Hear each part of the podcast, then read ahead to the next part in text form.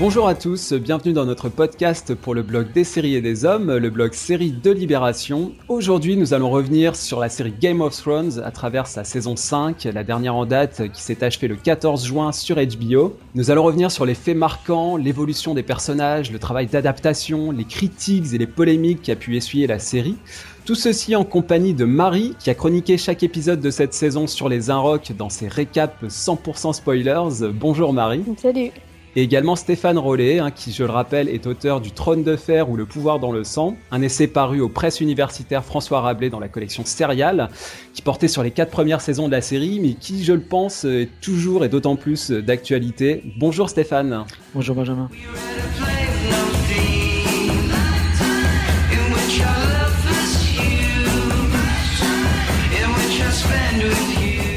Comme il est de mise et, très important pour une série comme Game of Thrones, je vous mettrai en garde sur les spoilers. Nous allons faire un podcast qui va être consacré entièrement à la saison 5. Donc nous allons revenir évidemment sur des événements clés de la saison. Donc si vous n'avez pas encore vu cette saison, je ne saurais que vous recommander de la regarder avant d'écouter ce podcast. Et d'ailleurs, c'est l'occasion aussi pour moi de relever euh, le problème des spoilers qui concernent Game of Thrones. C'est un point qu'avait soulevé euh, Pierre Langlais notamment sur son blog Rama, à savoir que il y a une vraie indiscrétion autour de Game of Thrones. On a de plus en plus de spoilers et qui vont jusque dans les titres des, articles. C'est ce que disait très bien Pierre. Euh, au sujet de la série, des, sites comme Vulture ou euh, Hollywood Reporter aujourd'hui n'hésitent plus à carrément mettre des, événements importants de l'intrigue dans les titres de leurs articles. Donc euh, c'est vraiment un point qui peut être assez, assez problématique. Donc en tout cas pour ce podcast, vous êtes prévenus. si vous n'avez pas encore vu la saison, faites-le et ensuite écoutez-le pour revenir sur cette, sur cette saison 5. Alors en complément, je vais juste vous donner quelques informations factuelles hein, sur cette saison avant de, démarrer euh, très rapidement. Euh, donc euh, David Benioff et D.B. Weiss, qui sont les créateurs de la série, ont écrit 7 épisodes. Donc ils ont encore abattu un travail considérable, 7 épisodes sur 10. Deux autres épisodes ont été écrits par Brian Cogman et un dernier par Dave Hill, un nouveau venu sur la série. George Martin, lui, s'est concentré sur le sixième tome de sa saga, qui s'appellera The Winds of Winter, qui est prévu a priori pour 2016. Et donc cette fois-ci, il n'a pas écrit d'épisode. On a également eu un réalisateur de retour qui était David Nutter, qui s'est à nouveau occupé des deux derniers épisodes de la saison. Mais hormis cela, tout le pool de réalisateurs a été renouvelé pour cette saison, donc c'est aussi le signe que la série euh, se renouvelle hein, au fur et à mesure des saisons. Euh, quelques derniers points. Le tournage s'est déroulé en Irlande du Nord, à Belfast, également en Espagne, à Séville, à Cordoue, et en Croatie, à Split et à Dubrovnik, pour la fameuse marche de la honte sur laquelle on va revenir. Un dernier élément, le final de la saison a été vu par plus de 8 millions de téléspectateurs. Donc ça, ce sont les chiffres officiels euh, de téléspectateurs hein, qui l'ont vu sur HBO, sachant qu'évidemment, ces chiffres sont euh, bien plus larges avec les rediffusions, euh, le piratage, etc. Mais en tout cas, voilà, c'est le record de la série, donc euh, ça prouve aussi que l'attente est toujours là et d'autant plus présente. Donc c'est aussi pour nous l'occasion d'en discuter dans ce podcast. Alors je vous propose d'attaquer tout de suite et de remonter le fil de la saison. On va revenir sur quelques éléments clés, quelques scènes importantes à travers des extraits qui vont les illustrer. Et pour commencer, je vous propose un premier extrait. Nous sommes dans un flashback et Cersei, adolescente, rencontre une sorcière. On l'écoute et on en discute tout de suite.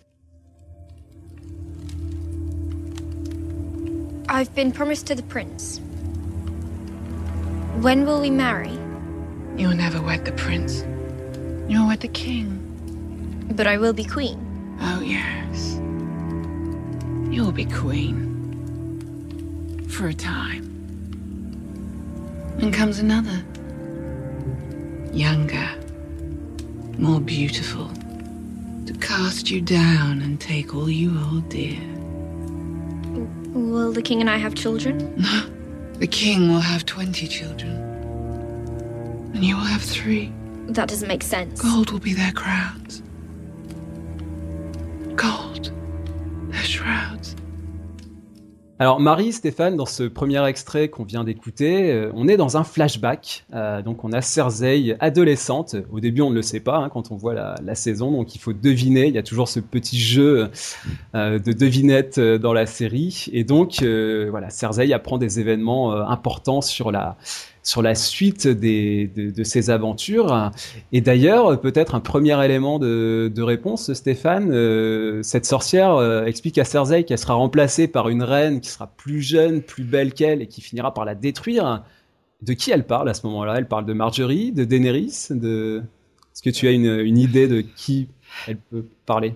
Euh, il est vrai que la situation dans laquelle le flashback intervient permet de donner au moins un élément de réponse, puisque euh, Cersei est en, est en marche pour le Grand Septuaire, et qu'elle pense forcément à Marjorie à ce moment-là, et que c'est effectivement le futur mariage entre Marjorie et Tommen qui la préoccupe. Mmh Donc, lorsqu'on voit ce flashback, on le met immédiatement, je crois, en relation avec la, scène qui, suit, puisque le personnage qui pense et dont on voit la, pensée, là, littéralement, ce flashback, ce flashback c'est une pensée de Cersei Lannister, euh, le personnage donc qui, pense explique euh, d'une certaine manière, euh, par, sa, par ses réactions immédiatement postérieures, pourquoi cette pensée lointaine lui est soudain, soudain venue. Il faut voir que c'est le premier flashback en fait de toute la série. Oui, tout à fait. Et il n'est sans doute pas anodin s'il intervient en ouverture du premier épisode de la nouvelle saison. ils ont pris l'habitude, donc Benioff et Weiss, de faire une première séquence de premier épisode de la saison. ils ont pris l'habitude de faire quelque chose d'un peu, d'un peu différent.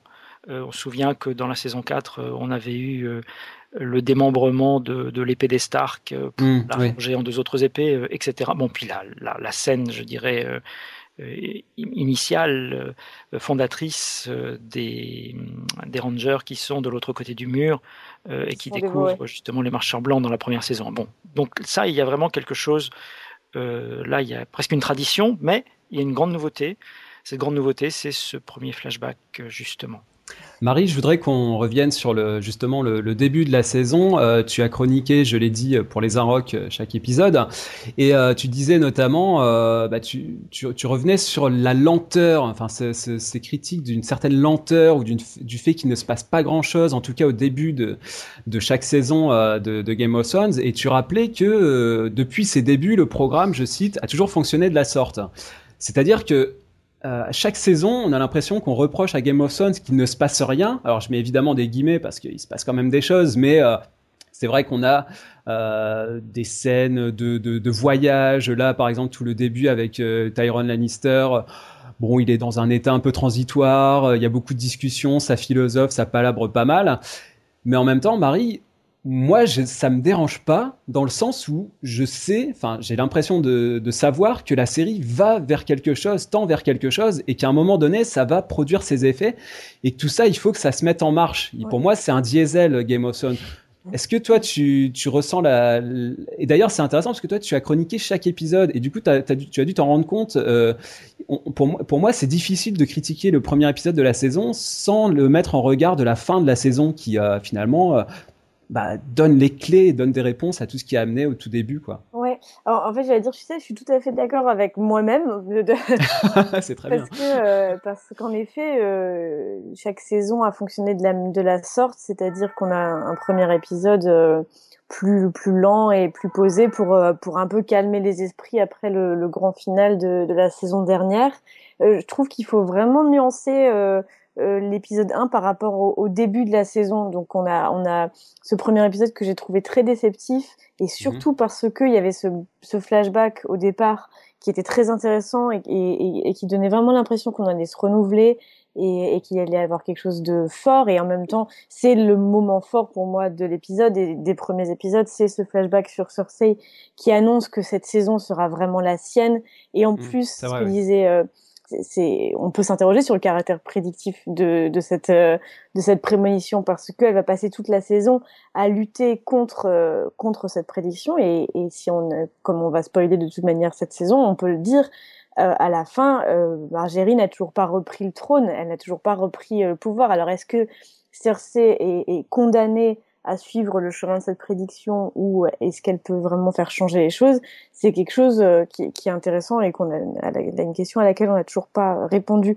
Mais pour ce qui est du donc de séparer le pilote des deux premiers épisodes ou des trois premiers, c'est que vraiment je, autant la lenteur me dérange peu, autant là, c'est ce que j'écrivais, je crois, on, dirait un que sont-ils devenus euh, mhm. version Game of Thrones. et pourtant, plusieurs personnages ont disparu de cette saison, on en parlera plus tard. Mais là, mhm. Euh, voilà, des petites séquences, 5 minutes, 5 minutes, 5 minutes par-ci, 5 minutes par-là. Ah, on va voir si, ah ben on va, on va voir Tyrion Lannister euh, euh, qui fout rien, euh, qui, qui fout rien pendant assez longtemps, mais mais on va le voir parce qu'il y a quand même une machine derrière. On le sait, Peter Dinklage, il fait vendre, il faut le montrer, même s'il n'a pas quelque chose de très intéressant et que lui, son explosion arrivera vers la fin de la saison. Euh, il, il, voilà, il, fallait rappeler quoi, il fallait faire revenir les fans et forcément, en plus, moi, toi, toi, tu vois ça comme euh, un, un, argument commercial, c'est-à-dire pour toi, Tyrone, il faut le montrer. Tu, tu, penses qu'au niveau des scénaristes, ils se sentent euh, une obligation euh, par rapport à l'attente des fans Oui, pour le, pour le coup, très peu pour le reste, mais pour ça. Euh, voir l'ascension qui a, a, été celle de, de, Peter Dinklage dans le cœur des fans. Si George Martin avait pour projet de tuer Tyrion, je pense qu'il a annulé ce projet. Vraiment, enfin, c'est un des rares où, euh, où, on sent que où on sent que ces scènes sont superflues ou qu'elles sont étirées ou que qu'elles n'avaient pas forcément besoin d'être là, mais on les met parce que euh, à la fois il a il, il, a, il a le cœur du public et en même temps il a un, un effet de, de de soulagement comique comme on dit bien à la française. Un, C'est le seul qui qui fait encore des blagues, qui est un peu drôle même dans sa même dans son son ivresse et donc euh, c'est le comic relief. il, est, nécessaire, euh, mais pourtant un peu superflu au début. Sur l'exercice critique, je reviens là-dessus parce que tu as fait un, tu as participé à une, une table ronde avec Benoît Lagan euh, pour, dans le blog de, de Pierre l'anglais et c'est encore une fois, je pense que c'est un exercice difficile parce qu'il fallait euh, critiquer donc les, les, premiers épisodes. Moi, moi j'ai fait une expérience un peu particulière, c'est que pour la première fois, j'ai vu le, la série sur grand écran euh, dans le cadre de, de la diffusion euh, télé française. Il y a eu un événement qui a été lancé euh, et ils ont proposé le premier épisode, donc en, dont, dont, tu as parlé. Là. Voilà et, et en fait, je suis sorti de la salle en me disant, mais c'est pas ça, ça n'a pas de sens. C'est-à-dire, c'est pas que Game of Thrones soit pas diffusable sur grand écran, parce qu'il y a des épisodes, enfin l'attaque du de la Nera, etc. Il y a des épisodes euh, grandioses qui, euh, je pense, auraient tout à fait leur place sur un grand écran.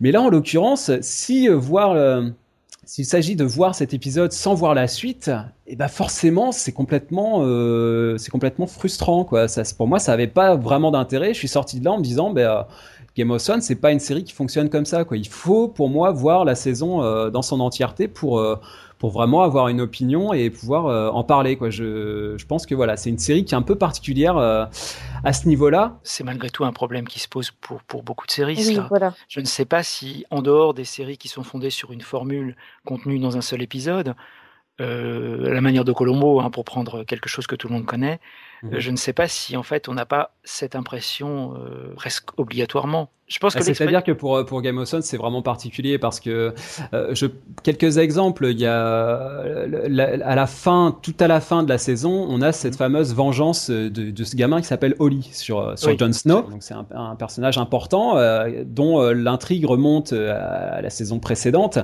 Et pendant toute la saison euh, vous avez des plans de caméra des plans fixes sur lui où il jette des regards en coin où il a un petit air mauvais sur sur Jon Snow parce qu'il sent que l'alliance qu'il est en train de mener avec les sauvages c'est vraiment euh, quelque chose d'inadmissible et c'est ce qui va lui coûter très cher à la fin. Eh ben, ces plans-là, il faut les accumuler, il faut qu'ils s'inscrivent dans le temps, il faut qu'il y ait un effet répétitif, même si ça peut paraître redondant et, pas très passionnant pour le téléspectateur moyen. Mais c'est cette accumulation-là de signes euh, presque euh, presque transparents qui, à la fin, révèlent vraiment quelque chose. Donc pour moi, la, série fonctionne comme ça par cumulation jusqu'à un dénouement qui prend toute sa, son ampleur à ce moment-là. Ah, je crois que c'est vrai, hein, pour le coup. Et peut-être qu'en fait, euh, l'expérience que tu as faite en, sur grand écran n'a rendu les choses que plus, que plus fortes, en fait, euh, que plus sensibles. Euh, mais hum, cette espèce d'enchaînement et d'accumulation de petits éléments qui finissent par prendre, par faire sens, je crois qu'effectivement, c'est quand même à la base de cette série qui, qui, est tellement riche, justement, que pour pouvoir guider le, le spectateur, il faut qu'il y ait des signes régulièrement accumulés. Et s'il ne les voit pas, euh, eh bien effectivement, on le perd à ce moment-là. Un autre exemple, Marie, c'est euh, tout début aussi de la saison, on voit euh, la fameuse statue renversée, euh, tu sais, cette statue de la harpie qui trône au sommet de, de la pyramide de Myrine. Mhm. Et c'est pareil, c'est un, ah, c'est une image impressionnante et en même temps prise pour elle-même de manière autonome, bah, ça, ça, ne dit pas grand-chose. Mais quand on voit la fin de la saison, ça prend tout son sens parce que les événements euh, vont euh, se retourner contre contre Daenerys et, euh, et c'est cette cet acte des Immaculés voilà c'est presque une agression qui va être qui va être payée au centuple. Donc voilà pour dire que la, la saison comme quand même elle a un effet comme ça un petit peu diesel comme je disais qui fait que ça monte en pression. Oui mais moi je, je, pense qu'il faut pas non plus cracher sur le concept de l'épisode à regarder en, en, en, en, bouclé en 50 minutes. On est d'accord que c'est une série feuilletonnante ce qui n'empêche pas de, pouvoir dire qu'un épisode était moins bien qu'un autre. Pour, c'est ce que je voulais dire au, au départ, mmh. c'est que si l'épisode pilote m'a déçu, le deuxième a tout de suite rattrapé derrière en, en, en, se focalisant beaucoup sur sur Arya et sur Brienne, en développant beaucoup ses personnages féminins, en donnant euh, des dizaines de minutes d'affilée, ce qui est rare pour Game of Thrones, enfin qui, ce qui ce qui ce qui est pas courant à, mmh. à, une intrigue et pas euh, sauter d'intrigue en intrigue. Et donc euh, non, je, je, je, parlais vraiment de, ce, ce, de cet épisode pilote qui, qui était déceptif, alors mmh. que tout de suite après on s'inscrit plutôt on rattrape vraiment ce que Game of Thrones a l'habitude de faire, c'est-à-dire euh, des, des, scènes de, de, de, 10 minutes assez longues, assez lentes, qui, euh, où, les choses se mettent en place. De là à dire qu'il euh, faut passer par là pour, pour atteindre quelque chose, après c'est un, mmh, c'est contestable. Voilà. malgré tout, il y a quand même des lenteurs dans, dans, dans, le premier épisode, même dans les premiers épisodes, peut-être plus que, que d'habitude. Euh, si je peux me permettre, Stéphane, moi le, mot lenteur, il, me gêne. Enfin, ça me gêne pas qu'il y ait des lenteurs. Enfin, je veux dire chez euh, chez Antonioni ou chez Bresson, il y a des lenteurs. Enfin, il, il, se passe pas grand chose, mais, euh, précisément ça dit, énormément de choses. Quoi. Là, quand je dis lenteur, je, je dirais lenteur qu'on peut effectivement reprocher malgré tout. le périple de Tyrion dans sa roulotte est quand même assez interminable. Mm. il ne s'y dit pas grand-chose. Et je dirais, en gros, c'est ça qui a été reproché et toute l'escapade de, euh, de Jamie Lannister aussi à, à Dorne. Quoi. en gros, c'est les deux euh, aspects. Oui, mais c'est parce que, enfin, je trouve que voilà, euh, le, parti pris des, scénaristes a été de couper par rapport au livre des intrigues secondaires. Et si c'était pour finalement prendre un temps que je trouve un peu long et un peu lent dans, de, de voir Tyrion dans sa roulotte et ne pas le voir faire grand-chose ni dire grand-chose. Euh, je me demande si c'était si bien de, supprimer, euh, par exemple, euh, sa descente. enfin, la première partie du voyage se fait normalement sur une rivière, sur la Rhône, où il rencontre deux personnages très importants que les scénaristes ont complètement coupés, qui sont donc les griffes, père et fils. je dirais rien du griffe le jeune, c'était un, un personnage dont on pouvait espérer beaucoup. Et puis, on a ensuite euh, cette expédition totalement improvisée. D'ailleurs, Jamie le dit lui-même que c'est de l'improvisation, mais euh, le personnage dit ce que euh, les showrunners font, c'est improvisé. Et le côté de Dorn, si je puis dire, n'est vraiment pas, à mon sens, le côté qui a été le mieux réussi pour tout un ensemble, pour tout un ensemble de raisons. Alors peut-être un, un, autre aspect sur euh, sur cette euh, sur cette structure de la saison hein, euh, mhm. qui m'intéressait, c'est que j'ai noté alors plusieurs choses. ce qui est, ce qui est marrant, c'est qu'effectivement, on a, on a l'impression par moment que ça n'avance pas. Et puis tout d'un coup, soit vous avez des, ce que j'appellerais des heureux hasards, hein. c'est-à-dire qu'à un moment, vous voyez Brienne qui rencontre Sansa de manière hasardeuse, enfin, c'était pas prévu et qui est donc Sansa qui est chapeautée par Littlefinger. Et puis euh, l'autre point euh, dans cette lignée là, c'est euh, c'est Tyrone qui est capturé par Jonah Mormont pour le livrer à Daenerys. Et justement, bah, Tyrone, il voulait retrouver Daenerys. Donc là, ça, ça se goupille parfaitement bien. Donc c'est des, des hasards comme ça qui qui, bah, qui eux permettent de faire euh, avancer euh, l'intrigue euh, plus rapidement qu'on pourrait le penser. Et à l'inverse, on a des ellipses qui sont très fortes, très marquées. Et je pense notamment à, à la bataille qu'on attend entre les Bolton et, et les Baratheon, et qui finalement est coupée. Et on, est, on a cette coupe et finalement on a le résultat. Ah, justement, ça c'était génial.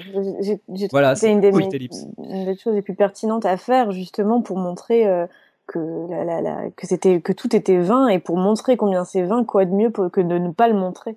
Mmh oui, et puis il s'agissait peut-être de ne pas reproduire ce qu'on avait déjà vu.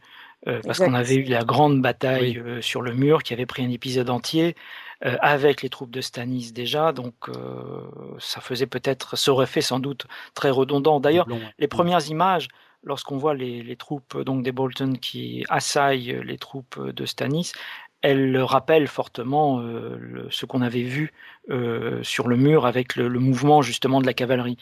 Mmh. Donc là, je crois qu'ils ont pris le parti de la brièveté et c'était bien. Et c'est mmh efficace. Mais pour revenir à ce que tu disais euh, sur euh, l'architecture générale de, la saison, moi, en fait, euh, si j'ai un reproche à faire, c'est pas tellement sur.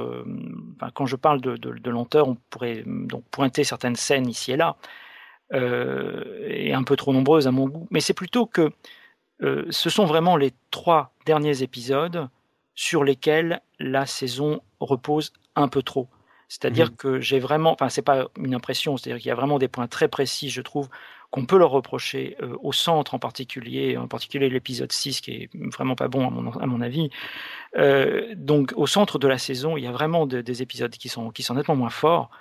Et on a un peu l'impression, ce qui est la première fois, pour moi en tout cas, euh, qui est pas mal regardé les, premières saisons, c'est la première fois que on a l'impression qu'ils se laissent un peu vivre et que euh, le scénario aurait pu être euh, nettement plus resserré et plus, plus efficace. Il y a vraiment des choses, des facilités qui sont acceptées comme cela. Et bon, je, je regrette en fait cela. Voilà. Hmm. Marie, justement, on, va passer à la suite, mais un, dernier point sur, sur ce que vient de dire Stéphane. Effectivement, la, la, structure est en train de se modifier un petit peu par rapport aux saisons précédentes, parce que, en gros, les saisons précédentes, on avait un climax alors qui survenait souvent l'avant-dernier épisode. Donc là, ça, ça montait, ça montait, ça montait, et puis tout d'un coup, on avait une scène euh, extraordinaire, et puis ça, ça retombait dans le dernier épisode qui permettait de, de, souffler, de, de, poser les choses. Euh, là, comme le dit Stéphane, on a l'impression que, euh, bah, en fait, ça monte jusqu'au huitième épisode, et puis là, les trois derniers, c'est c'est intense, c'est c'est c'est plus centré sur un événement marquant, mais là, on a plusieurs événements successifs qui s'enchaînent et qui donnent bah, cette euh, intensité à la fin de la saison et qui par euh, par contrebalancement peut donner l'impression que le début est plus est plus mou quoi. Ben, non, je suis d'accord avec le fait qu'il y, a plusieurs gros événements à la fin et ça c'est peut-être marquant par rapport aux, autres saisons où il y en a qu'un. En mhm. revanche, il y, a eu, pour moi, il y a quand même eu des évolutions et des, des gros moments. Euh, les Immaculés qui se font prendre en, dans une impasse par les fils de la harpie qui les, qui les assassinent, qui arrivent pile à l'épisode 3 ou 4, exactement. L'épisode 4 l'épisode 4 en, mhm. un peu comme dans la saison précédente avec la mort de Geoffrey qui est arrivé à l'épisode 3. Euh, on, euh, on, a ce schéma. Moi, je trouve que ce schéma, c'est au contraire vraiment reproduit euh, quasiment à l'identique, à part vers la fin. On, on, a quand même des événements marquants à plusieurs moments de la saison qui font que c'est pas non plus une ligne plate et qui décolle euh, complètement vers la fin. Il y a eu un surplus d'effets spéciaux vers la fin. Ça, c'est ça, c'est vrai. Mais pour le reste, côté moment fort, je trouve qu'on a eu beaucoup d'intensité quand même. Euh, moi, Marie, je suis assez d'accord avec toi euh, dans, dans la mesure où euh, ça va être l'objet de notre deuxième extrait. Dans, dans l'épisode 2, on a aussi une scène qui est assez forte, c'est l'exécution d'un personnage qui s'appelle Mossador. Mossador, c'est un ancien esclave qui a rejoint entre-temps le Conseil des Affranchis sous l'égide de Daenerys, donc, qui est à, à Myrine, puisque donc Daenerys a aboli l'esclavage. Et, et donc ce personnage en question, bah, finalement, il est condamné à mort par Daenerys après avoir euh, assassiné un fils de la harpie. On va revenir sur sur ces personnages. Euh, et c'est euh, finalement euh, une scène qui est aussi intéressante sur la rupture sonore. Vous allez écouter euh, sur la foule qui se tait et qui ensuite se met à manifester son, son mécontentement de manière très particulière. On écoute cet extrait.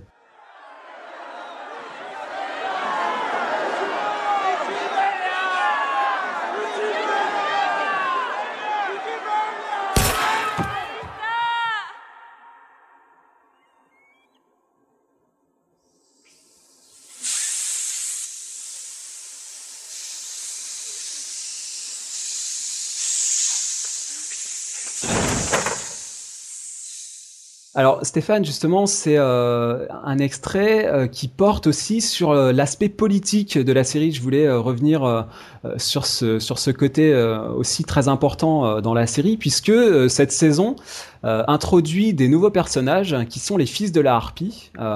alors peut-être est-ce qu'on peut expliquer en deux mots de qui il s'agit et par rapport au, au roman, quelle place ils tiennent dans le, les romans de George Martin?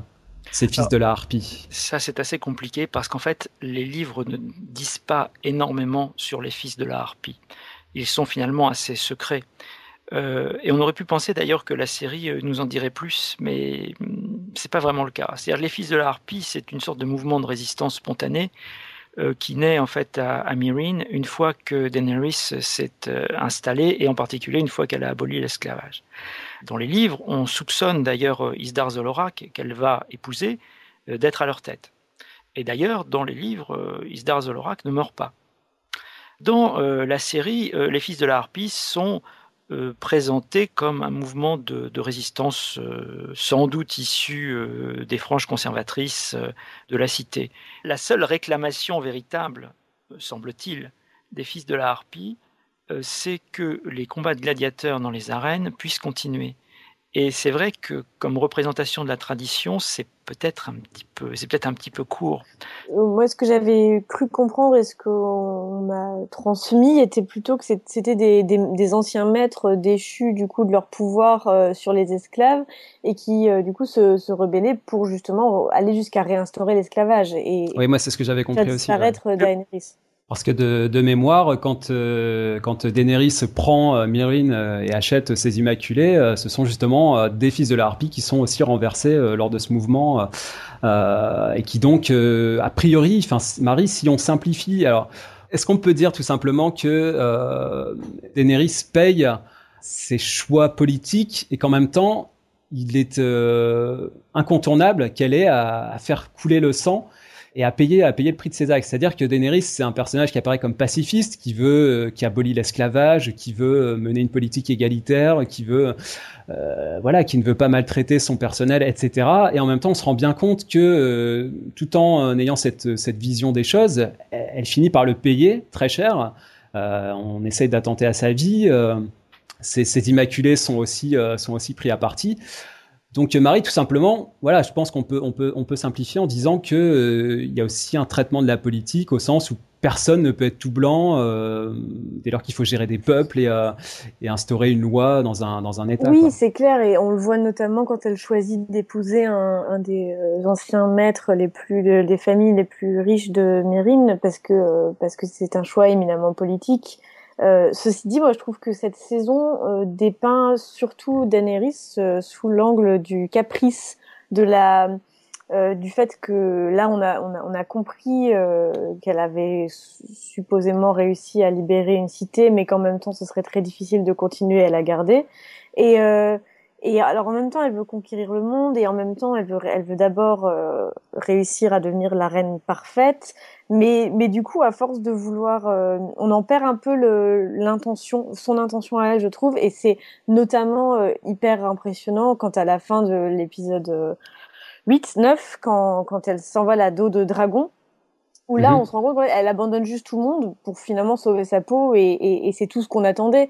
Et du, coup, comme, comme les choix sont, sont peu euh, pertinents au fil de la saison, j'ai plutôt l'impression que c'était pour, euh, pour nous montrer que, euh, que bah, qu'elle est jeune, qu'elle a elle, elle, elle s'est pas jamais confrontée vraiment à la réalité de la de, de des choses et que oui, on, se, elle se heurte un peu à ça et elle est en train de se former. Mais c'est son apprentissage, voilà, d'une certaine mais plutôt dans le sens où elle va finir par euh, par tout lâcher et montrer qu'elle aussi peut être euh, assez assez lâche de, de ce côté-là. Ce qu'on peut attendre, euh, c'est évidemment un, une seconde Daenerys, parce que ça ne pourra pas être ça ne pourra pas être la même personne qui reviendra à Myrine après euh, ce qui s'est passé au centre de l'arène, où, à part la vie, elle a effectivement tout perdu. Si ce n'était pas mm. de la fantaisie, nous reparlerions simplement de, son, de, la manière dont elle est décédée. Mm. Hmm. Oui, mais après, effectivement, oui, c'est c'est intéressant sur la sur les, les renversements et les retournements de personnages, les, les, les dragons qui sont euh, euh, d'abord ce qui l'amène tout en haut et ensuite euh, qui deviennent indomptables et qui ensuite reviennent. Celui qui s'est échappé revient et lui sauve la peau. Oui, mais justement, les, voilà. les dragons sont toujours peuvent toujours jouer le rôle de Deus ex machina. Donc mmh. vraiment le, le miracle, hein, en l'occurrence. Ouais. Et c'est bien ce qui se passe d'ailleurs. Ils sont comme un comme, comme un miracle. Enfin, mmh. celui qui vient est comme un miracle. Alors, je voudrais qu'on aborde un, autre aspect euh, après la politique, c'est la, religion qui tient une place aussi euh, importante et peut-être plus que jamais euh, au cours de cette saison. On va écouter un autre extrait issu de l'épisode 3. Euh, c'est la rencontre entre Cersei et le grand moineau. Euh, donc, Cersei va à sa rencontre en fendant la, la populace. et on se rend compte que là aussi, il y a un rapport annonciateur de, la fin de la saison. C'est-à-dire que le rapport de force qui est instauré dans cette rencontre, il va être complètement inversé euh, à la fin de la saison. On va revenir sur la, sur la fameuse marche de la honte un peu plus tard. Euh, mais en tout cas, on écoute ce premier extrait euh, de rencontre entre Cersei et le High Sparrow, le grand moineau. Why no shoes? Because I gave them away to someone who needed them more. We all do that. It stops us from forgetting what we really are. Is that why you came to King's Landing? To remind everyone? Everyone? It's hard enough job reminding myself. Well, I tell them no one's special, and they think I'm special for telling them so. Perhaps they're right. Stéphane, justement, je voulais revenir aussi euh, rapidement sur l'aspect la, religieux de la, de la saison qui, qui m'a paru important et peut-être plus que, euh, que précédemment, euh, puisque là, on a donc ces fameux moineaux. Alors, est-ce que c'est une secte Est-ce que c'est un culte Non, pas vraiment. Non, c'est pas, pas vraiment une secte en fait, mais simplement. c'est un, un nom que d'ailleurs qu'un bouffon dans les, dans, dans, dans les livres, le bouffon Lunarion a donné appelait, c'est lui qui appelait le grand moineau euh, ainsi. Et euh, les moineaux, en fait, sont simplement au départ des pauvres qui croient et qui ne sont pas spécialement dangereux au départ. ils vont le devenir avec un leader comme le grand moineau, un parfait inconnu à qui finalement euh, Cersei va donner du pouvoir. Elle va le lui donner en abrogeant très imprudemment une très vieille loi qui en fait organisait la séparation du religieux et du politique, et qui avait signifié la victoire du politique par le désarmement euh, de, des ordres militaires religieux euh, qui dépendaient directement des Sept. Et là, ils reviennent. Ils reviennent puisque Cersei a l'intention d'utiliser la religion euh, pour euh, regagner son pouvoir de fait. Et d'ailleurs, euh, Stéphane, euh, ce qui est intéressant, c'est qu'à un moment donné, Cersei dit au grand moineau, euh, la religion et la couronne sont les deux piliers de ce monde. Et, euh, et, là, je pense qu'on a une illustration parfaite de l'expression donner le bâton pour se faire battre. C'est-à-dire que c'est elle qui va prendre cette décision et, c'est, et ça va se retourner complètement contre elle à, à la fin. Quoi. Oui, parce que, comme son père le lui avait dit un peu méchamment, elle se croit peut-être un peu plus intelligente qu'elle n'est en réalité. Et mmh. elle n'est pas une joueuse d'échecs euh, Cersei. Son père avait toujours cinq ou six coups d'avance. Euh, elle, non. Alors, il faut quand même dire que dans la série, il y a quelque chose qui affaiblit considérablement euh, l'image de Cersei. Euh, et bon, qu'on qu peut évidemment ne pas voir, puisque dans les livres, euh, il y a cet élément supplémentaire et qui n'est pas du tout rappelé ici. C'est que dans les livres, Cersei ne demande pas pour rien, euh, pour avoir l'ordre, pour euh, réussir à mater les Tyrell. Euh, elle ne demande pas l'aide du grand moineau simplement pour ça. Il y a un autre argument qui est absolument décisif, c'est que elle obtient euh, contre la permission, l'autorisation de réarmer euh, les ordres religieux, elle obtient l'annulation de l'énorme dette que la couronne avait envers les sept, envers la mmh. religion. Et euh, je trouve que ça affaiblit son personnage, que ça n'y soit pas justement dans, la série. Elle donne plutôt l'impression euh, d'agir quelque peu par, euh, par vengeance un peu mesquine à l'égard des Tyrell. Alors un, autre aspect par rapport à cet extrait, Marie, c'est que on, on, a vu apparaître des, nouveaux personnages hein, dans cette saison, des nouveaux personnages très importants, dont le, le, grand moineau est, je pense, un des, un des personnages emblématiques. Euh, On va aussi avoir la veuve du prince Oberyn qui va aussi prendre de l'importance. Elle, on l'avait déjà découverte la saison dernière. également la, la, fille Baratheon, Myrcella. D'ailleurs, ils ont changé d'actrice, hein, vous aurez peut-être remarqué, parce qu'elle était, elle était apparue dans les premières saisons et là, ils ont pris une autre actrice pour l'incarner. Donc euh, par rapport à ça, Marie, c'est vrai qu'on relève souvent euh, les personnages qui meurent euh, de manière prématurée dans la série, et en même temps, elle, en insère de nouveaux. Quoi. Il y a des nouvelles figures qui apparaissent et qui prennent une place euh, quand on pense que euh, Bran euh, Stark est complètement absent de la saison, à l'inverse, là, on a par exemple le Grand Moineau, qui est une figure qui va, voilà, qui va avoir une place prépondérante dans la saison. Oui, mais justement, c'est bien, c'est bien seul parmi ceux que tu as cités, je, je, trouve, autant Myrcella que les, les filles d'Oberyn, que même la, la maîtresse d'Oberyn ont été très absent et, et malheureusement euh, mal utilisé, je pense, ou, ou pas, peut-être pas assez creusé. Ou mais ça, c'est tout le côté de Dorn qu'on abordera sûrement après. Pour le Grand mhm. Mono, c'est vrai que c'est vraiment, il marque un tournant parce que il, il enfin, on, on, parle de quelque chose dont on n'avait jamais parlé dans Game of Thrones, qui est bah, où est la religion dans tout ça? On voit des, on voit des bordels à n'en plus euh, finir, on voit euh, beaucoup d'homosexualité, on voit toutes ces choses euh, contre lesquelles la religion s'insurge habituellement. Et, et, là, enfin, on arrive à la saison 5 et on se rend compte que oui, tiens, en fait, c'est justement parce qu'ils avaient réussi à abolir euh, euh, le, le, la mainmise de la religion sur le pouvoir et que euh, et, et qu'on vivait dans un monde presque moderne par rapport à ce que ça pouvait être, mmh. où en fait on avait une certaine liberté des mœurs, où les, les, gens faisaient un peu ce qu'ils voulaient euh, chez eux et même et même en dehors.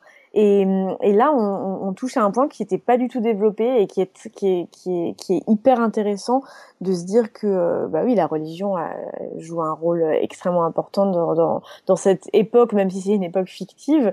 Et, et d'y mmh. revenir, ça, ça marque un tournant qui, qui, qui est, je pense, le, le tournant le plus intéressant de la saison dans les parallèles, je, n'ai plus, pu m'empêcher de penser aux, ligues de vertu euh, et euh, donc à travers ce fanatisme euh, religieux qui effectivement apparaît, Stéphane, de manière très forte. Disons que la religion était présente dans dans, ton essai, tu en parlais à travers les, différents cultes. Hein. Le culte des sept, c'est quelque chose qui, revient très souvent. Hein. Le septuaire de Baylor, on l'avait déjà vu dans la série. on avait ce personnage de Mélisandre qui est aussi qui adore le maître de la lumière, on a le dieu multiface. Donc la religion était présente, mais c'est vrai que cette saison, euh, j'ai l'impression que ça, il y a eu un axe vraiment qui a été mis sur sur ce sujet-là, d'ailleurs, est-ce que dans le dans le dans les livres toujours, c'est aussi une, un aspect qui revient de, de, manière avec une force prépondérante dans euh, dans le dernier dans le dernier volume. Alors oui, euh, ce, ce qui se passe, c'est que en fait, euh, ce monde laïque connaît euh, soudain, à l'occasion de, de, ces troubles euh, et de ces guerres véritablement, euh, une espèce de, de remontée du religieux, remontée du religieux qui commence par gagner les, ceux qui sont frappés par la guerre, les pauvres mmh. d'abord. Donc le, cette espèce d'essor des moineaux va de pair avec euh, les troubles extraordinaires finalement dans lesquels euh, le royaume de Westeros euh, se retrouve plongé. Alors qu'avant, ce que nous avions vu, c'était simplement une secte. Alors là, pour le coup, euh, oui, Mélisandre à la fin, elle est du côté du donc du dieu de la lumière et il n'a qu'un aspect véritablement sectaire à Westeros. Il est extrêmement minoritaire. Et pour Stanis, qui avait embauché en quelque sorte Mélisandre, il s'agissait euh, d'utiliser finalement la puissance, alors puissance magique d'ailleurs euh, au passage, euh, qu'il voyait chez le dieu et son égérie Mélisandre, pour pouvoir essayer de s'acquérir ce fameux trône auquel il prétend. Là, c'est très différent. Là, en fait, ce qu'on voit, et c'est pour ça que ça, ça c'est beaucoup plus fort comme impression, c'est qu'en fait, c'est la religion dominante, les sept, qui paraissait euh, une religion, comment dire, euh, euh, dans laquelle on vit, mais sans en ressentir de contraintes particulières, et cette religion, soudain, elle, elle réactive ce qu'elle a de plus sectaire et dogmatique en raison justement des troubles généraux dans lesquels le, royaume est plongé. Et il faut bien dire que les pauvres ne sont vraiment pas la première des préoccupations de Cersei euh, Lannister ou de Marjorie Tyrell d'ailleurs. Hein. Même si Mm. elle avait, on, on avait pu le voir, avait tenté euh, de, de- de se faire une réputation, de se construire une réputation auprès de la populace de façon euh, assez démagogique. Oui, c'est vrai qu'à des moments, elle apparaissait plus, plus proche du peuple et elle, elle menait un peu Geoffrey par le bout du nez pour. Oui, mais c'était une apparence. Alors que Oui, là, ouais. finalement, le, le- le- le religieux euh, s'invite euh, Mm. au, au débat sur le pouvoir euh, d'une manière qui, qui n'était pas prévue, en fait.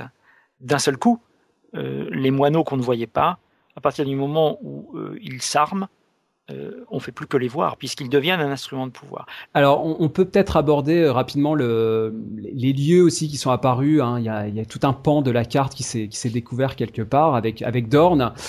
Et aussi euh, Valyria, c'est un autre lieu. Je crois pas qu'on l'avait vu euh, explorer jusqu'à maintenant, euh, Stéphane. Non. Peut-être une bêtise. Pas non, non, absolument pas. Non, non, Valyria ne, ne- et D'ailleurs, c'est. On peut regretter que la, pré- la préparation à la vision de Valyria ne soit pas plus, plus, plus longue, plus étoffée, parce que c'est, Mm. c'est, à mon avis, en tout cas, un excellent moment euh, que cette visite de, de- des ruines de Valyria. Alors justement, on va, on va écouter le petit extrait et on va en parler. Euh, c'est dans l'épisode 5. Euh, un moment que j'ai trouvé assez beau. Euh, on a Jorah Mormont et Tyrone qui naviguent sur la mer fumeuse, The Smoking Sea en anglais, de Valyria. Et tout à coup, ils aperçoivent Drogon, le dragon échappé donc de Daenerys, hein, qui va jouer un rôle important par la suite dans la saison, on l'a dit. On écoute ce petit extrait donc sur les rives de Valyria. I suppose this is it then. This is what remains.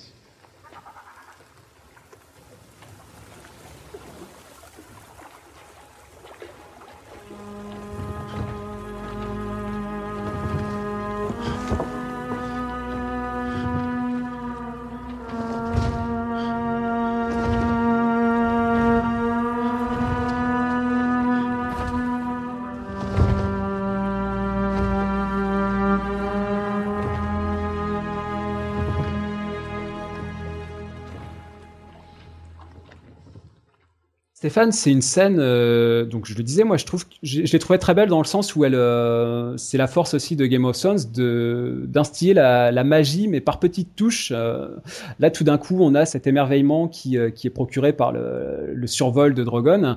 Et après, par contre, la, suite de la scène va, va poursuivre dans cette veine plus fantastique, hein, avec une attaque des hommes de pierre, les Stonemen. Euh, donc là aussi, ça va jouer un rôle important dans l'intrigue, puisque le moindre contact euh, vous inocule euh, une sorte de léprose qui, qui va toucher Jorah Mormont.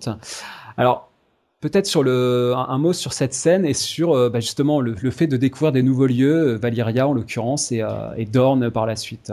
Alors là, Valyria, c'est vraiment une scène extrêmement poétique où en fait Tyrion et Jorah Mormont arrivent en vue de Valyria. Tyrion commence un poème qui s'intitule La danse des dragons, qui est un vieux poème et c'est Jorah Mormont qui le reprend au grand étonnement d'ailleurs de, Tyrion.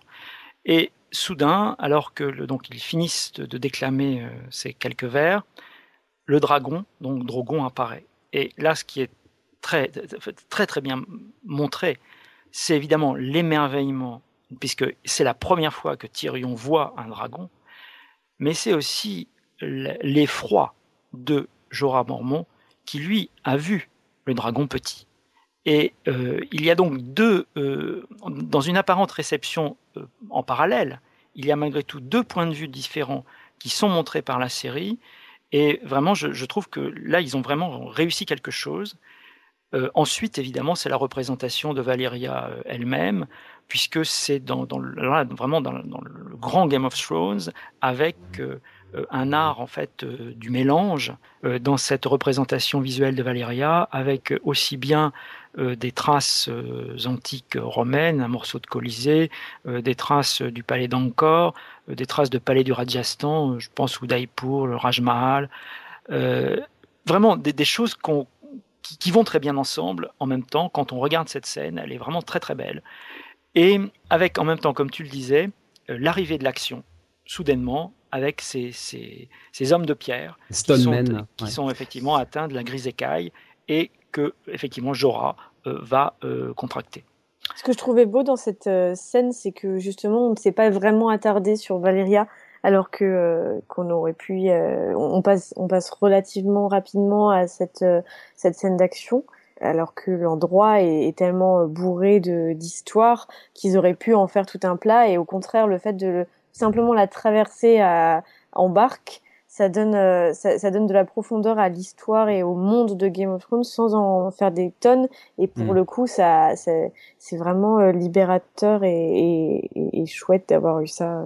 J'aurais peut-être préféré un tout petit peu plus long parce que symboliquement parlant, euh, Valyria euh, aurait pu prendre un peu plus d'importance pour le spectateur. Je crains que le spectateur ne voit pas, qu'il a sous les yeux en fait un des nœuds, littéralement, un des points nodaux du monde de Game of Thrones.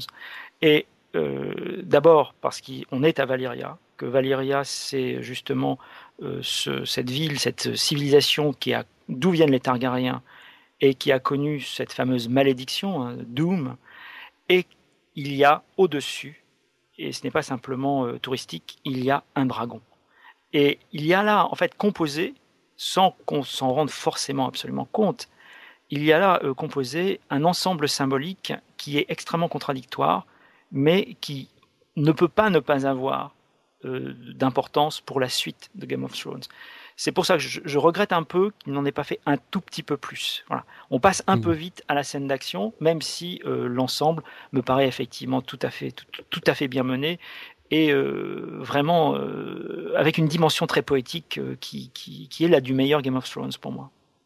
En tout cas, on fait de la, de la critique à la Pauline Kael, hein, c'est-à-dire qu'on on dit aux créateurs ce qu'ils auraient dû faire, les scènes qu'ils auraient dû euh, écourter ou allonger. Donc euh, c'est très bien. C'est euh, un peu un jeu de rôle aussi. On se met à la place des, auteurs, mais en même temps, il faut bien réaliser la, la tâche qu'ils ont à accomplir. hein. La, somme de travail, c'est colossal. Ils ont une pression euh, démesurée. Donc effectivement, euh, bon, nous derrière derrière notre micro, on peut euh, on peut discuter.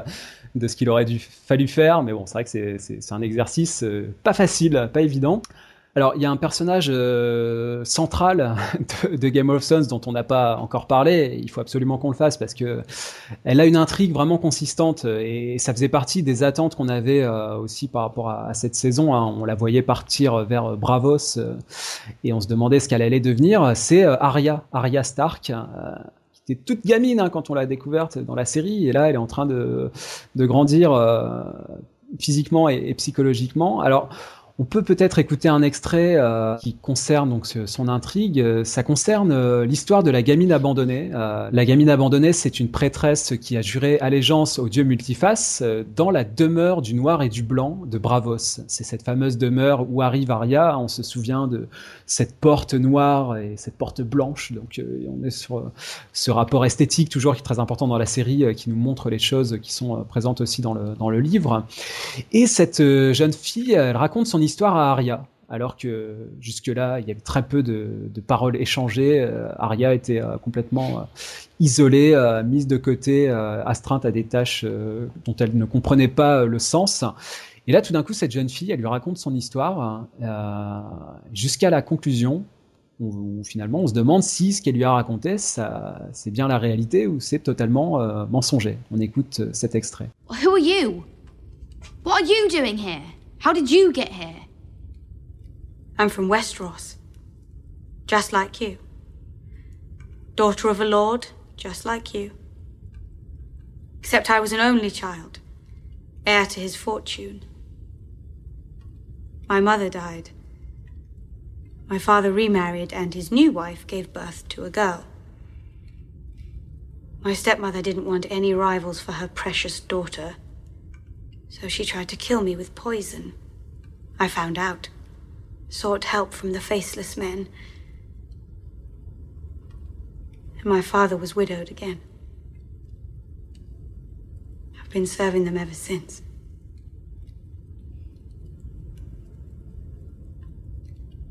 Was that true or a lie? Alors cet extrait, il était, il concernait euh, cette fameuse technique dans la série qui consiste à, à, manier évidemment le mensonge. On ne sait jamais vraiment qui ment, qui dit la réalité. Donc il y a toujours ce rapport de manipulation. Mais alors là, dans le dans le cas d'Arias, c'est d'autant plus euh, important qu'il faut euh, apparemment qu'elle apprenne à, à, se créer une, identité ou en tout cas à oublier la sienne, hein, puisqu'elle elle rejoint la le groupe des, des sans visages. alors peut-être euh, quelques mots d'explication sur euh, toute l'intrigue qui concerne Arya. Parce que pour moi, c'était une partie assez mystérieuse. N'ayant pas lu les livres, moi, je me demandais euh, quand elle donnait de l'eau de la fontaine à un homme, est-ce qu'elle est-ce lui sauvait la vie ou est-ce qu'elle le tuait? Enfin, il y a tout un, tout un mystère comme ça. Alors peut-être de manière assez, assez didactique, hein, qu'est-ce qui se passe finalement au niveau d'Arya? Ce que nous voyons en fait, c'est une personne, en l'occurrence, qui s'avère montrer ensuite son visage de Jaqen et qui permet qu'on le reconnaisse, qui paraît être en, quelque sorte celui qui a en charge euh, la demeure du blanc et du noir. Et autour de lui, il y a donc euh, deux apprentis. Une qui est là depuis un certain temps, on ne sait pas combien de temps, et qui voit arriver Aria, nouvelle apprentie, euh, qui la voit arriver avec peu d'affection, on dira. Parce qu'elle pense qu'Aria n'est pas, n'est pas prête. Elle pense toute seule, même si ce n'est pas à elle de le faire, elle pense toute seule que Caria n'est pas prête pour euh, devenir une sans visage. Alors qu'est-ce qu'ils font dans cette demeure du noir et du blanc? Essentiellement, ils accueillent les gens qui veulent mourir et qui euh, viennent pour euh, demander à ce qu'on mette fin à leur souffrance et qui sont prêts à payer pour partir.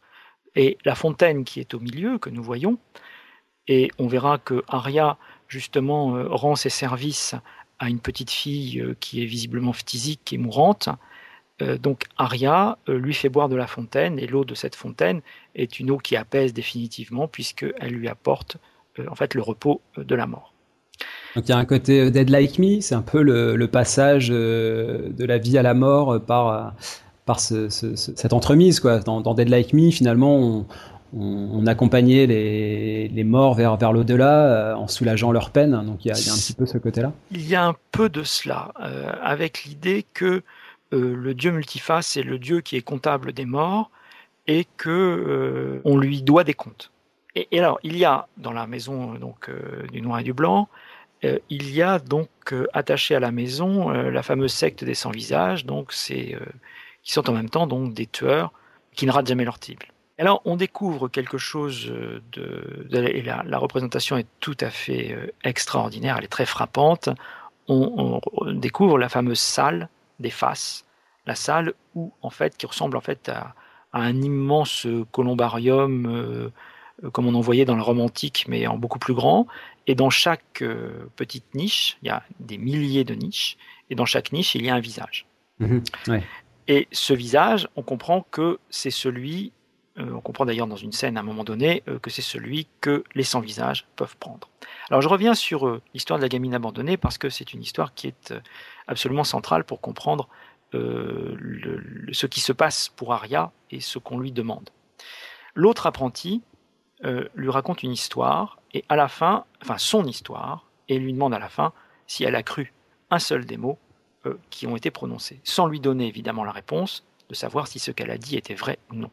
Voilà, donc ça c'est l'extrait qu'on vient d'écouter. Et alors là, la leçon est multiple. En fait, ce que vient de faire l'apprenti, la, gamine blonde qui est en face d'Aria, euh, elle lui a euh, montré en très court ce qu'on appelle une légende dans les services secrets, c'est-à-dire une identité empruntée avec tous ses détails qu'on emprunte pour accomplir une mission et à la fin de cette mission, on abandonne évidemment, euh, parfois au bout d'un certain temps pour des raisons de sécurité, on abandonne totalement cette identité.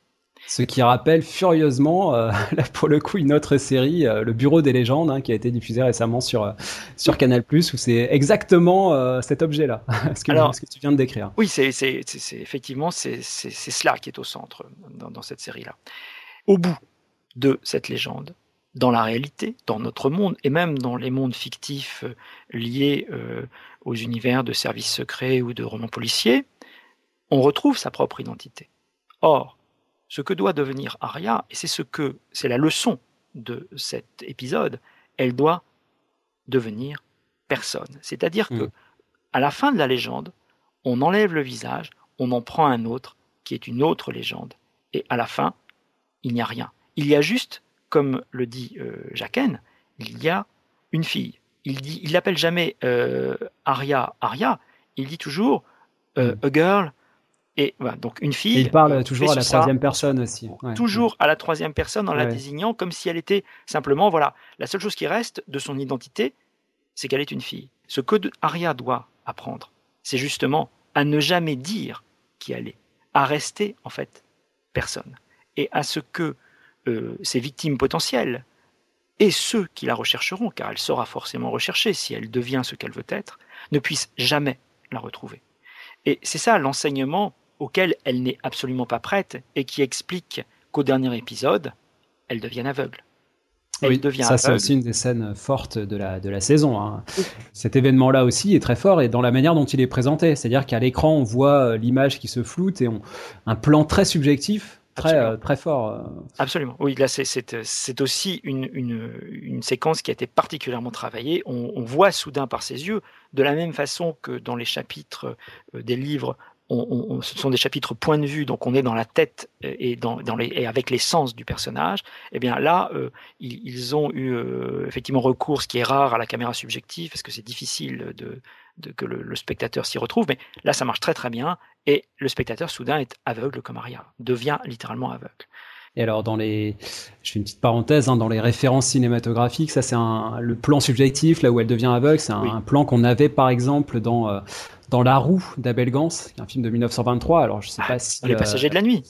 Dans les passagers et, de la euh, nuit avec euh, Humphrey Bogart qui, qui effectivement pendant peut-être un quart d'heure, oui, minute, euh, euh, donc s'enfuit et on, enfin il est en fuite et on le voit que en caméra subjective littéralement. Exactement. Je sais pas si, euh, si les, les auteurs et les réalisateurs de la série ont, ce- ont ces références en tête, mais en tout cas, euh, parce qu'on parle beaucoup de, de l'inspiration historique de la série, mais il y a aussi au niveau esthétique, euh, et bah, c'était dans l'objet de ton, de ton livre aussi, euh, beaucoup de- de- d'inspiration euh, aussi cinématographique euh, qu'on peut, qu'on peut relever. Oui, absolument, oui.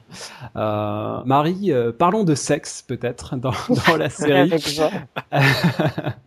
Euh, on- je voulais te, te proposer une scène justement euh, qui moi m'a beaucoup amusé, mais euh, qui apparemment, euh, voilà, c'est pas forcément partagé.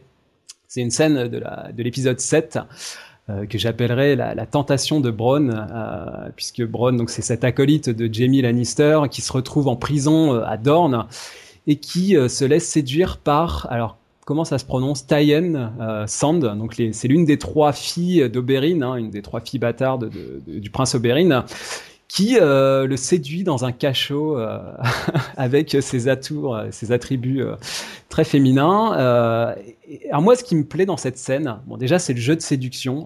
Au-delà de- du côté euh, soft porn qu'on peut qu'on peut critiquer ou pas, ce qui m'amuse c'est le jeu de séduction. Et, et alors là, j'ai envie de dire, c'est- vieux comme le monde, et c'est vieux comme le cinéma. Je veux dire le le, le- jeu de, de voyeurisme, ça fait partie du médium pour moi en tout cas. Et, et ce, qui est ce que je trouve intéressant dans cette scène, c'est qu'il y a toujours ces ruptures de ton, c'est-à-dire qu'on est dans ce rapport de séduction, euh, et tout à coup, euh, on, on apprend que euh, le fameux Bronn a été empoisonné par, par la dague de sa, de sa, de sa séductrice. Et tout d'un coup, donc ça vire, euh, ça vire à la, à la panique, et euh, jusqu'à ce qu'elle lui livre un antidote quand il lui déclare qu'elle est la, la plus belle femme du monde. Bon, Ouais. Euh, voilà. Allez, on écoute cet extrait hâte. et, et- et on en parle tout de suite après. How's your arm? Wonderful. Wouldn't feel right to leave Dawn without a new scar. You think you're leaving Dorne? No great hurry.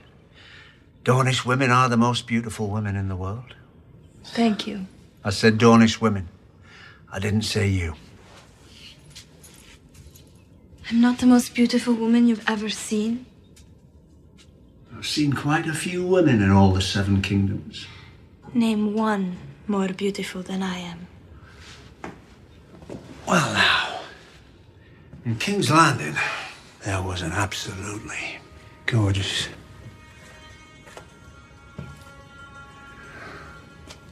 There was a what? In King's Landing, you were saying. Was I? Marie, justement, je voulais t'interpeller là-dessus parce que sur les Inrocks, euh, j'ai lu que tu disais, euh, tu t'en prenais un petit peu aux auteurs qui s'amusaient à émoustiller le téléspectateur, je cite, à grands coups de téton qui pointent entre les barreaux d'une prison. Bah, c'est ça exactement m'a beaucoup ça, amusé.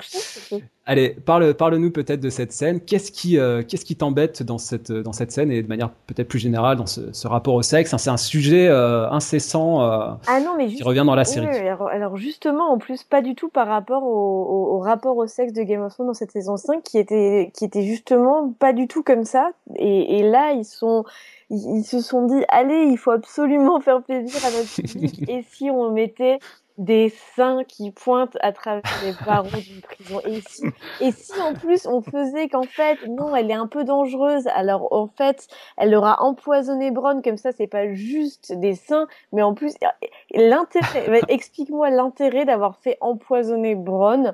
Si je peux te le dire, je peux te le dire, Marie? Ouais, ouais. C'est que ça, ça annonce de manière indirecte la mort de Myrcella Baratheon. C'est-à-dire que la, la, la, mort pour empoisonnement euh, euh, qui est propre à ces, à ces personnages et à, et à leur mère, et eh ben, ça annonce la scène de la fin. On explique qu'ils aiment bien. Non, on, donne, on donne un outil gros comme, comme une maison à, aux téléspectateurs pour lui faire comprendre qu'il y a souvent des antidotes au, au, à l'empoisonnement et que les filles de Dorne, elles aiment bien empoisonner les gens. C'est ça. non, mais tu sais, quand, euh, quand euh, non, mais quand, quand, on découvre la, le fait que Myrcella est, est empoisonnée, la première chose à laquelle j'ai pensé, c'est où est l'antidote quoi? Est-ce que Jamie a un antidote ou est-ce qu'ils peuvent revenir en arrière pour récupérer un antidote? Enfin pour moi ça a fait qu'un tour quoi. D'accord. Voilà. Mais bon après. cette scène ça a été toujours plus utile qu'à moi. Non en vrai quelle bêtise. Non vraiment quelle bêtise cette scène. Mm. Et, et ça en fait ça, non ça montre ça montre simplement le euh, le traitement de ces trois personnes, de ces, de ces trois filles. Et je dis pas que c'est pas intéressant la manière dont les femmes euh, utilisent leur sexualité pour se battre et pour justement euh, prendre le pouvoir et prendre le contrôle. Et, et on n'est pas du tout là-dedans. C'est bien ça où il faut faire la différence. C'est que là, il y a, y, a, y a rien. Elles sont montrées soit en train d'utiliser un fouet deux fois pendant toute une saison, soit et alors qu'est-ce qu'elle veut la fille? Elle a vraiment tout perdu. Son, son père est mort. Elle a un désir de vengeance. Elle a, elle a plein de choses. Et qu'est-ce qu'elle veut? Non, elle veut être la plus belle femme du monde. Elle veut qu'on. C'est ça son but dans la vie. Justement, c'est le, c'est l'orgueil des filles. Euh... Du monde, mais pas du tout. C'est l'orgueil des filles des contrées du sud. Je, aussi, bien sûr. si je puis intervenir. Stéphane. je sais pas si je vous départagerai. Euh, je, je dois dire que hum, bon, moi je, je, je, vois comme Marie que je suis désolé. Bon, la plastique de Rosabelle Laurenti Sellers est absolument. Ah, j'étais ravie, hein, moi aussi. J'étais aussi ravie. Pas... Il n'y a pas de problème. Et, et il ne s'agit pas, je crois, euh, entre nous de savoir en fait si euh, c'est bien ou mal de montrer des corps humains nus. C'est pas la question.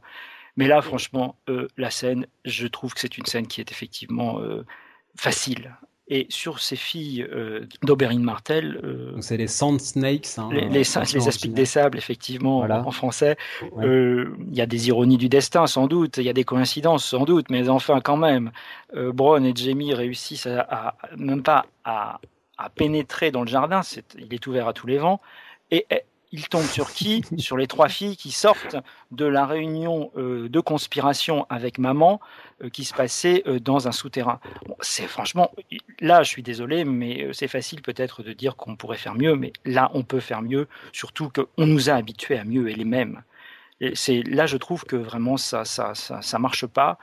Euh, que euh, ce côté de Dorn a vraiment été euh, mal, mal travaillé, vraiment mal travaillé. Et d'autant plus que, attention, quand je dis ça, moi je pense au livre et je pense à la conspiration euh, qui existe dans le livre, on ne voit plus Elaria Sand, on voit à la place la fille euh, de Doran Martel, Ariane Martel, et qui est dans une histoire de, séduction euh, du garde de Myrcella Baratheon. Euh, c'est une histoire qui est à la qui qui est compliquée de, manipulation avec euh, beaucoup de, séduction de la part d'Ariane Martel qui séduit le Harris du Rouve mais qui lui est tombé complètement amoureux d'elle, vient là-dessus un chevalier de, la famille Dane qui est complètement cinglé. Il y avait quelque chose d'autre qui était déjà fait, si je puis dire, qui était à disposition dans le livre, et à la place, on nous met cette, cette histoire de vengeance plate. Alors, il y a beaucoup de personnages qui sont euh, disparus au cours de cette saison, et Oula. on voulait mettre l'accent sur... Euh, personnage qui s'appelle Shoren Baratheon. Enfin, Shoren, c'est dans la version française, qui apparemment dans la version originale, c'est Shireen, si j'ai bien compris, euh, qui meurt sur le bûcher dans le, le l'avant-dernier épisode de la saison. Euh, alors, c'est une scène très forte euh, qui, en même temps, euh, a beaucoup marqué les esprits, mais qui est euh, filmé hors champ, c'est-à-dire que la, la, crémation en tant que telle euh, n'est pas montrée à l'écran. Mais par contre, ce qui, ce qui marque l'esprit, c'est vraiment les cris de, la, de cette jeune fille qui, euh, qui implore son père de venir la, la sauver. Et d'ailleurs, je mettrais ça en parallèle avec le viol de Sansa par Ramsay, qui également est montré hors champ, parce qu'on voit Theon Greyjoy à ce moment-là, donc c'est par regard interposé. On écoute cet extrait.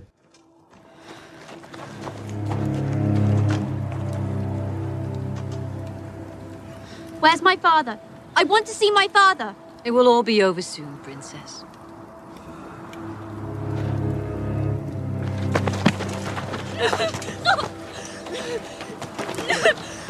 Where's my father? No, you can't do this! Father, where are you? Please, let me see my father! Father, where are you? Don't let her do this! Please let go! Let me see my father! Where are you, please? It's what the Lord wants. It's a good thing. A great thing. Marie, en quoi cette, cette scène euh, t'a en particulier marqué euh, donc la mort de, de, de la petite Shoren? Oui, c'est la, la, comparaison que j'avais effectuée aussi dans, dans, un des récaps de, euh, de, de comparer ces deux, euh, ces deux violences les plus extrêmes, je trouve, dans, dans la saison. On peut voir des, des, milliers de gens se faire égorger, mais les, la, la souffrance la plus dure et la plus marquante, elle n'est jamais montrée, elle est entendue. Et on a ce, les cris de Sansa comme on a les cris de Shireen, je crois. Euh, et, et, et, cette scène est, est, bouleversante à tout plein de vues. Après, il y a, y a, vraiment un côté, euh, on nous l'a montré cette petite fille pour qu'on s'y attache. On, on Mm. nous a, on, on, nous a vraiment, on a tout fait pour que pour qu'on l'aime et, euh, et. Elle a survécu à cette fameuse léprose en plus là, donc oui, elle a le visage qui est marqué Elle est aussi. adorable, elle apprend à lire, à, à elle, a tout pour, elle a tout pour elle et, donc c'est un peu, c'est presque un peu grossier comme comme technique de nous la, de nous la sucrer, nous la, nous la sacrifier devant les yeux, mais ça fonctionne et, le fait que ça fonctionne montre que ça a quand même été bien tourné. Et, et donc le, moi je trouve que c'est important cette, la place de cette scène dans l'épisode qui euh, a marqué tout le monde parce que c'est l'épisode du dragon, c'est l'épisode de, de Daenerys qui s'envole euh, sur sur le dos de, de Drogon, mais mais pourtant pour moi la, la scène profonde dans cette dans cet épisode c'est vraiment le le choix de Stanis qui passe du coup qui, qui passe de, du côté de, des Mm. encore de, des gentils on va dire à, à quelqu'un de, de, de totalement euh, à la fois méchant mais plutôt lâche il euh, y, a, y a vraiment une certaine lâcheté et, euh, et une où il s'est dit qu'il n'a plus le choix et, on... et endoctriné aussi hein. il est complètement manipulé par Mélisandre voilà oui et puis il a fait un, un, choix qui s'avérera ne pas avoir été le bon mais oui. du coup mais, non mais simplement et ça c'est intéressant, c'est que lui, il croyait faire ça pour apaiser les dieux et que les dieux lui viennent en aide. Et en fait, les dieux lui sont venus en aide. Donc techniquement, il a quand même misé sur la bonne personne, sachant que la, la neige a fondu le lendemain et que ses troupes avec lui auraient pu partir. Mais il avait négligé le fait que ses soldats ayant vu que cet homme est capable de, de, d'envoyer sa fille au bûcher, ils ont, ils ont mis eux-mêmes, et c'est, l'humain qui a pris le pas sur le surnaturel, et eux-mêmes ont choisi de déserter. Et c'est ça qui cause sa perte. Donc au final, il a quand même eu raison de, de faire le choix de Mélissande parce que elle, elle a, elle a tenu sa parole en quelque sorte vu que le dieu de la lumière a, a fait son effet.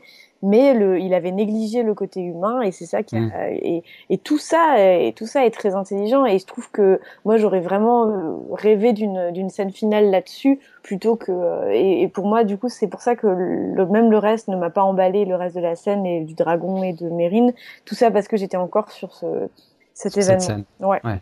Stéphane. Oui, sur, ce, sur cette scène, cependant, euh, moi, il y a des choses qui m'ont qui, gêné, qui ne sont pas en fait la, scène elle-même, euh, mais plutôt euh, l'espèce de revirement de Célise, soudain, qui de mère indigne, en quelque sorte, voudrait se, enfin, est montré comme voulant se racheter. Et là, je trouve encore qu'il y a quelque chose qui ne, passe pas. C'est le retour de, de l'ordre moral, quasiment là. Euh, je, je, trouve que c'est dommage parce que c'est effectivement un événement qui a beaucoup de force. Euh, c'est un événement qui est quasiment mythologique parce que ça rappelle évidemment euh, le sacrifice d'Iphigénie à Aulis euh, par, par Ménélas dans la tragédie grecque. Euh, et d'ailleurs, ils font, à mon avis, aussi l'erreur de nous montrer Stanis. Parce que comment peut-il être triste quand il a lui-même ordonné la mort de sa fille euh, parce qu'il veut la gloire qu'il lui a promise? Et comment pourrait-il être joyeux de la gloire qu'il espère quand une fille qu'il adore est morte à cause de cette gloire qu'il veut et que c'est lui qui a donné l'ordre Franchement, c'était irreprésentable. Et d'ailleurs, là, Stephen Dillon, il est face à, une difficulté, moi je trouve, dont il ne se sort pas vraiment. On, écoute un, dernier extrait, c'est euh, la fameuse scène, euh, la marche de la honte de Cersei, peut-être la scène la plus forte de la, saison, en tout cas celle qui a beaucoup marqué les esprits, euh, qui survient, euh, donc je le rappelle, après que Cersei ait confessé son adultère euh, avec Lancel euh, au Grand Moineau, donc ce fameux personnage prédominant de, de la saison. Cersei obtient la grâce, l'épisode s'appelle Mother's Mercy, mais à condition d'expier ses autres péchés qu'elle n'a pas pour le coup confiés, donc notamment sa, sa relation incestueuse avec, avec Jamie Lannister. On écoute euh, cette fameuse scène.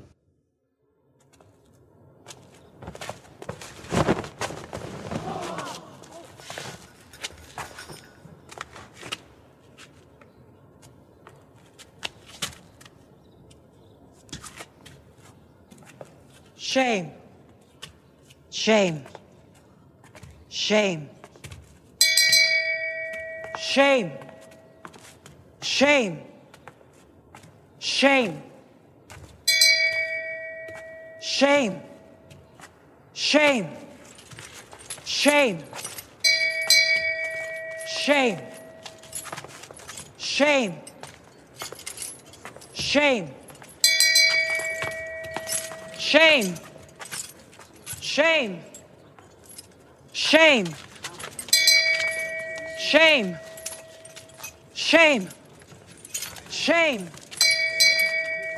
Shame. Shame. Shame. Quelques mots sur cette, euh, fameuse marche de la honte. C'est un moment qui a beaucoup marqué les esprits, qui a, déclenché beaucoup de réactions. Euh, parfois épidermique. Hein, euh, notre ami Pierre Cérisier en parlait sur son blog euh, Le Monde des séries. Il disait, je cite, Cela n'apporte rien, cela ne dit rien, cela ne sert qu'à montrer des moyens avec des dizaines de figurants. Euh, bon, c'est une réaction un peu, forte. toi, quel a été ton sentiment justement par rapport à, l'évolution de Cersei et à cette scène très très très forte? Oui, au, contraire, j'étais d'accord avec la critique de Pierre, mais pas pas jusque là parce que euh, j'ai trouvé que justement c'était important de montrer cette déchéance. Ce qui est intéressant avec Cersei, c'est que euh, elle a toujours été la plus méchante de toutes, enfin ou de tous même. Elle et malgré tout, on, on, a un certain attachement à sa à, à sa personne. Je sais pas si c'est dû à l'actrice ou si c'est dû à, l'écriture. Et euh, le fait qu'elle a toujours réussi à, à rebondir, on, tout le monde rêvait de la voir choir. Et là. Mhm. Euh, on pourrait penser que c'est le moment où, où le téléspectateur n'attend que ça, de pouvoir se, euh, se, se, réjouir de sa déchéance. Et en fait, au bout d'une minute, le, le, la culpabilité change vraiment de, de place et, euh, et, on se sent euh, coupable au bout de, de, de, vraiment en fait, si peu de temps parce qu'on a on se sent coupable d'avoir voulu l'avoir dans cette situation là. Et donc, on, on, la voit. Et le fait que ça dure 7 minutes, justement, chaque, euh, chaque nouveau pas ou chaque nouveau maître euh, nous fait nous dire, euh, bon, euh, en fait, c'est, ce sont maintenant le peuple qu'on, qu'on méprise pour, pour, pour oser lui faire subir un sort pareil, alors que, que depuis cinq saisons, c'était la grande méchante. Et, et, donc je trouve que c'était assez pertinent de faire ça, au-delà des, des, des, choses de nudité et tout ça, oui, moi je serais tout à fait d'accord aussi avec ça. Moi je trouve la scène trop longue. Je trouve que la scène est, filmée de, qu'il y aurait dû y avoir plus de points de vue en fait, plus de choses qui se passent dans la foule. Mais euh, et qu'elle n'en aurait été que, plus forte. Mais sur le sur l'idée euh, centrale, moi je suis tout à fait d'accord. Et je trouve que euh, on trouve d'ailleurs une continuité dans la manière dont il représente, dont il représente les choses d'une manière générale. C'est-à-dire qu'on avait déjà eu ça lors de l'agonie de Geoffrey on voit Geoffrey, pourtant qui est vraiment le personnage le plus détesté au moment où il, où il, où il meurt, mm. on le voit euh, donc succomber au poison, et en fait, à la fin, on ne se sent pas forcément très très bien euh, en tant que spectateur euh, à la fin de, de, son agonie. je trouve que finalement, quand on voit la marche de la honte de Cersei, il est difficile aussi de ne pas se souvenir, euh, là pour le coup, d'événements, euh, je, je, ferai comme d'autres, je me rappellerai d'événements historiques, mais elle ne peut pas ne pas rappeler l'étendue, euh, l'étendue de, mm. donc de, la Seconde Guerre mondiale, Cersei, même si ça n'a en, un sens absolument rien à voir. mais cette manière de jeter en pâture à, tous les fautes d'une personne, et de cette manière-là, trouble le spectateur et finalement l'amène, alors même que Cersei est un personnage qui est vraiment très détesté, l'amène à une forme, euh, sinon de compassion, euh, enfin quelque chose qui ressemble à de la compassion en fait. C'est pour ça que je trouve que la scène, pour longue qu'elle soit, euh, n'est pas une scène, n'est pas une scène inutile. parce qu'elle dure plus de 6 minutes hein, au total. Donc, alors moi c'est, je peux mouiller. Hein, pour moi c'est une des plus grandes scènes que j'ai vues dans une série télé ah jusqu'à aujourd'hui. Ah ouais ouais complètement. je l'assume.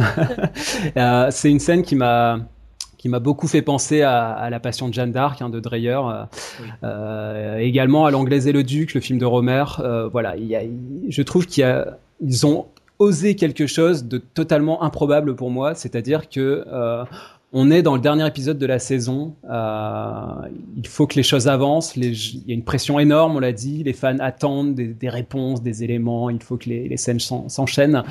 Et là, tout d'un coup, il vous place une scène qui dure plus de six minutes et qui en plus euh, n'est pas accompagné de musique dans sa première moitié. C'est qu'ensuite qu'on voit une nappe, qu'on entend une nappe qui euh, qui rejoint cet accompagnement. Donc c'est je trouve c'est extrêmement audacieux, euh, également au rapport à la nudité, puisque l'actrice, euh, bon, elle a été doublée, hein, on peut le préciser, hein, ce n'est pas son, corps, mais en tout cas son visage, euh, en tout cas, elle apparaît nue, à nu complètement, à la fois physiquement, psychologiquement. bon voilà, c'est pour moi c'est une scène absolument essentielle, et je trouve, et j'ai envie de dire, je trouve très bien qu'elle qu'elle déchaîne des, des réactions extrêmes. Ça c'est très bon signe en général quand quand vous déclenchez ce genre de réaction, c'est que vous avez atteint votre but. Quoi. On peut pas plaire à tout le monde, euh, on peut pas satisfaire euh, tous les fans, donc forcément il y aura du rejet euh, et du rejet exprimé avec avec force et vigueur. Et pour moi, c'est très bien ça. Ça, c'est très bon signe. Et, il aime le piège, Benjamin. Exactement. Mais moi, j'attends, j'attends vraiment d'une fiction qu'elle, qu'elle y aille, quoi, qu'elle ose des choses et qu'elle, qu'elle, aille dans des extrémités. C'est aussi ça qui est magnifique pour une série qui finalement n'a rien du, blockbuster, parce que c'est une série qui a des moyens et qui fait penser par certains aspects au blockbuster américain du cinéma hollywoodien. Et finalement, on est à l'extrême opposé, c'est-à-dire qu'ils osent des choses euh, auteuristes. C'est des actes complètement euh, complètement extrêmes et assumés en tant que tels. Donc moi, ça me, voilà, c'est une scène qui m'a qui m'a scotché. Euh, je suis resté, euh, l'épisode s'est terminé, je suis resté devant mon écran noir pendant pendant dix minutes, quoi. enfin bon, voilà. En tout cas, c'est c'est une très belle scène qui qui n'a pas manqué de, susciter des réactions, euh, des réactions très fortes.